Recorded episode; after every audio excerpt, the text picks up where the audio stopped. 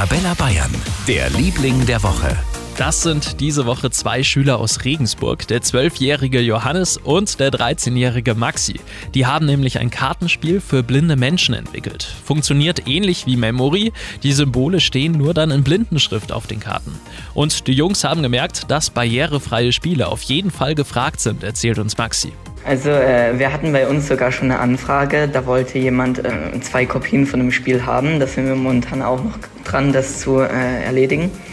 Und äh, wir haben uns auch schon ähm, umgeschaut, ob wir das jetzt vielleicht in einer größeren Anzahl drucken können. Die Regensburger Johannes und Maxi sind für ihr Kartenspiel für blinde Menschen auch schon ausgezeichnet worden. Die beiden haben beim Wettbewerb Jugend forscht einen Sonderpreis bekommen. Für ganz Bayern, der Liebling der Woche auf Arabella Bayern.